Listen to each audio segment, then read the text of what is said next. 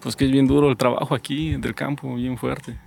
Es que es, pues, mm, trabajo a lo mejor no muy fuerte, el calor, lo sentimos muy, muy duro.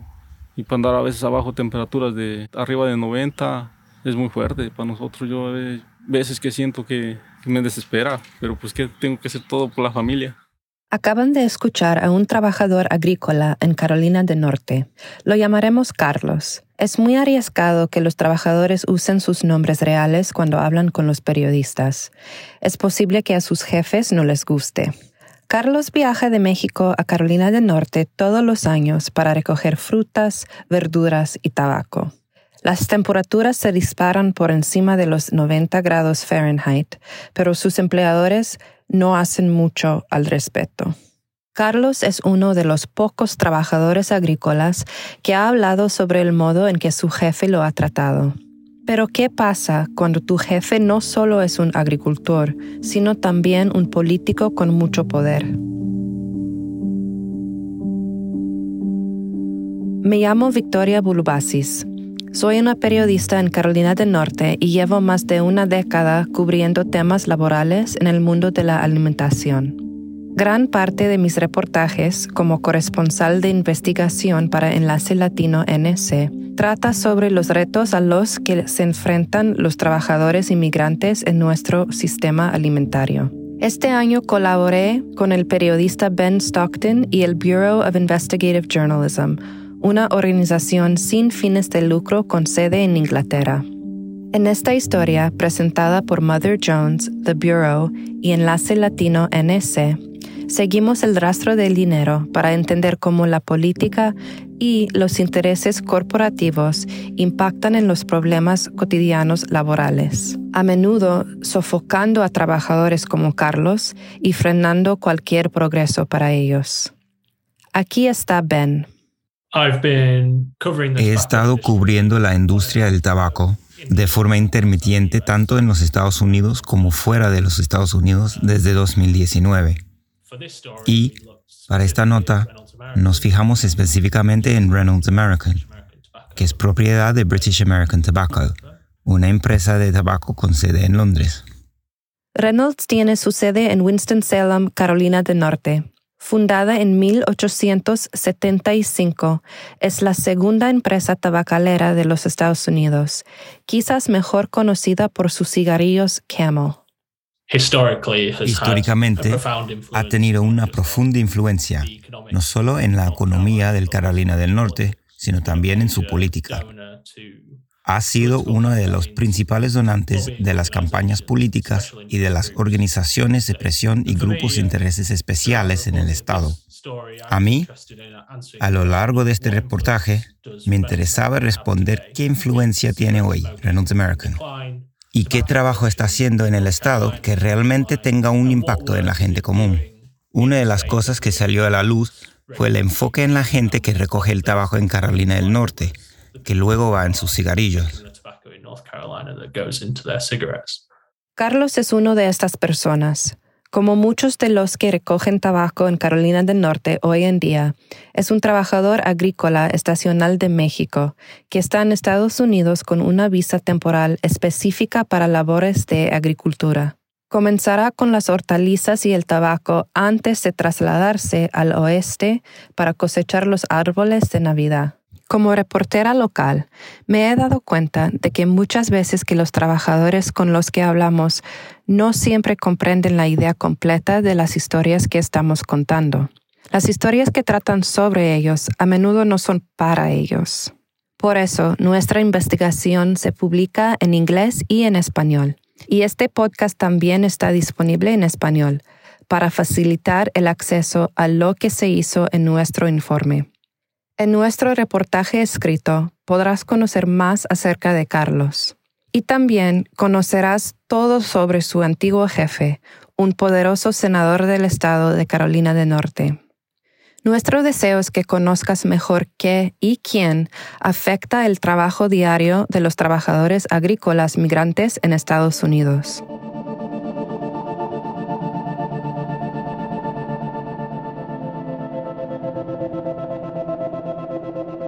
Brent Jackson ha sido descrito como el único mega granjero de la política de Carolina del Norte. Además de la granja de 6.000 hectáreas que dirige con su esposa Debbie y su hijo Rodney en el condado de Sampson, es representante estatal en Raleigh. Cuando escuché hablar por primera vez a Jackson, se me ocurrió la frase, el zorro que cuida al gallinero. Cualquier cosa que se mueva en la política que tiene que ver con el trabajo del campo en Carolina del Norte pasa por Brent Jackson. Él es Justin Flores. Es un activista laboral en Carolina del Norte que ayudó a los trabajadores a pronunciarse sobre el trato en la granja de Jackson. Roberto es otro trabajador con el que hablé mientras investigaba esta historia. Trabajó para Jackson en 2015. Él, este, le decían los encargados que, quería, o sea, más producción. O sea, que, que quería que le echaran más ganas pues a veces no nos dejaban ni tomar agua con tal de que él tuviera más producción y le fuera más bien a él. Roberto habla del hijo de Jackson, Rodney. Había veces que trabajaban desde las 6 de la mañana hasta las 8 o 9 de la noche. De hecho, todavía su secretaria nos dijo que clavos y si ya se pueden retirar. Una vez nos fue a regañar ahí, no quería que recibiéramos visitas de, del sindicato Flow.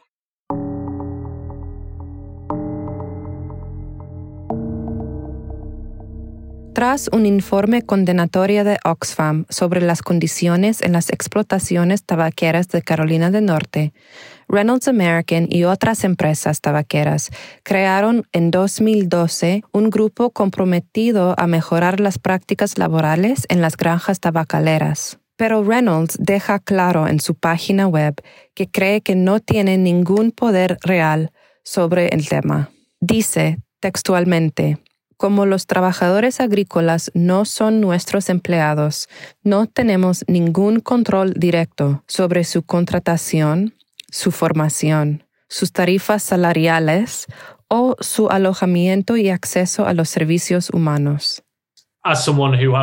Como he reportado sobre la industria del tabaco durante algún tiempo, soy consciente de todo el trabajo que las compañías tabacaleras dicen que están haciendo para tratar de acabar con la explotación. Durante más de una década, Reynolds ha mantenido conversaciones con un sindicato de trabajadores agrícolas conocido como FLOC. Son las siglas de Farm Labor Organizing Committee o Comité de Organización de Trabajadores Agrícolas. Es el grupo para el que Justin trabajaba cuando ayudaba a Carlos y Roberto ha estado luchando por mejorar la protección de los trabajadores en Carolina del Norte. Una tarea difícil dado que Oxfam lo califica como el peor estado del país para trabajar. Justin cree que las empresas tabacaleras como Reynolds tienen mucha influencia sobre el trato que reciben los trabajadores en las explotaciones. Creo que donde entra la las tabacaleras en Carolina del Norte eh, realmente es que los rancheros generalmente toman la posición de que no pueden hacer eh, mejorar las condiciones de vivienda y de trabajo porque ellos no controlan los salarios en el programa H2A y no controlan el precio que le pagan por las cosechas. Eh, las empresas este, tabacaleras eh, de verdad están arriba en, la cadena de producción, controlan la cadena de producción y las decisiones que toman las tabacaleras afectan a todos. Una de las preguntas que queríamos responder era, ¿está Reynolds cumpliendo con sus promesas?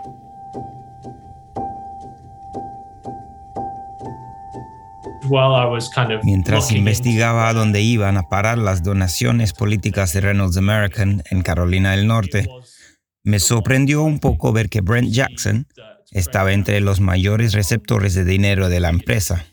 Se trata de alguien que es un productor de tabaco y que ha estado en los tribunales en más de una ocasión por los diversos problemas con el trato de los empleados, principalmente por no pagarles adecuadamente a los trabajadores inmigrantes y por ponerlos en una lista negra cuando han intentado afiliarse a un sindicato.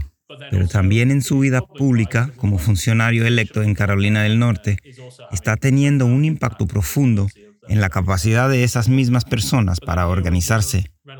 Aquí se encontraba uno de los proveedores de Reynolds American, una destacada figura pública en el estado natal de la empresa, cuyo comportamiento hacia sus empleados ha sido documentado por un gran número de reportajes en Carolina del Norte. Pero a solo 150 millas de la sede de Reynolds American, la empresa no solo compraba su tabaco, sino también financiaba su campaña electoral. Cuéntame un poco más sobre lo que quieres decir con que la empresa financia la política de Jackson. Desde 2010, Reynolds American ha destinado más de medio millón de dólares a los candidatos en las elecciones locales de Carolina del Norte. ¿Puede ser más específico acerca de por qué esto es tan importante? ¿Qué ha dicho Reynolds American que apoya en materia de derechos laborales? Reynolds American dice que ha realizado todas las auditorías en origen y que quiere acabar con la explotación en su cadena de suministro. E incluso ha dicho que apoya la libertad de asociación entre los trabajadores que recogen el tabaco que entra en sus cigarrillos. Y aquí está diciendo una cosa, como que apoya la libertad de asociación, pero luego está dando dinero a alguien y está ligado a organizaciones que están trabajando activamente para debilitar los sindicatos en Carolina del Norte. Correcto y los trabajadores desconocen estos juegos de poder a nivel local. Muchos con los que yo he hablado entienden que Jackson tiene algún tipo de posición importante, pero no está claro cuál es su posición y qué tipo de influencia tiene en la votación de las políticas que podrían protegerlos. Pero ya sabes, Hemos visto que Jackson ha sido demandado al menos dos veces por trabajadores que en un caso lograron recibir salarios atrasados y ganar el caso. Y tengo curiosidad, ¿crees que eso es importante? ¿Crees que estas victorias en nombre del sindicato, de Flock y de los trabajadores son tan importantes como para haber impulsado el cambio? ¿Ha cambiado algo? Creo que si lo miras desde el punto de vista de Flock, esas demandas son victorias significativas. Y yo esperaría que ganar esas demandas o llegar a un acuerdo en esas demandas es una manera de animar a más trabajadores agrícolas que pueden estar en situaciones parecidas. No necesariamente en la granja de Jackson, pero en las granjas de otras personas, para presentarse y defender sus derechos. Aquí está de nuevo Justin Flores, que trabajaba para Flock. Si compara la situación ahora eh, con la situación en el 2014, las cosas se han mejorado mucho. Ah, esto se debe a los esfuerzos de nuestros miembros, los miembros de FLAC que han luchado y han presionado. Ah, normalmente los rancheros eh, se, se, portan mucho mejor cuando no quieren ver un sindicato en, en su rancho. El sentimiento general es que Jackson entendió el mensaje y no quiere otra demanda. Durante los últimos 10 años, Flock ha estado pidiendo que Reynolds reconozca los derechos básicos de los trabajadores y está en conversaciones sobre un memorando de entendimiento con Reynolds para reconocer esos derechos. Hasta ahora, que yo sepa, no se ha acordado nada al respecto. Así que esas conversaciones están en curso y creo que no parece haber afectado las ambiciones políticas o la capacidad de ser elegido de Jackson tiene la mira puesta eventualmente en convertirse en comisionado de Agricultura de Carolina del Norte. Así es. Lo que este reportaje demuestra es que los dueños de las granjas como Jackson no solo tienen intereses como cultivadores, sino también dinero involucrado. Exactamente. Ya sabes, las elecciones locales no implican grandes gastos. Entonces, si una empresa decide que quiere impulsar una determinada agenda, puede haber gente en la política local que esté dispuesta a ocuparse de ese asunto por ellos. Así que sí, no es solo que haya un sentimiento ideológico antisindical en Carolina del Norte, que por supuesto lo hay, hay una barrera cultural para los sindicatos en el Estado, pero también hay empresas interesadas en asegurarse que la gente no se organice y no se queje y siga con el trabajo que le han dicho que haga.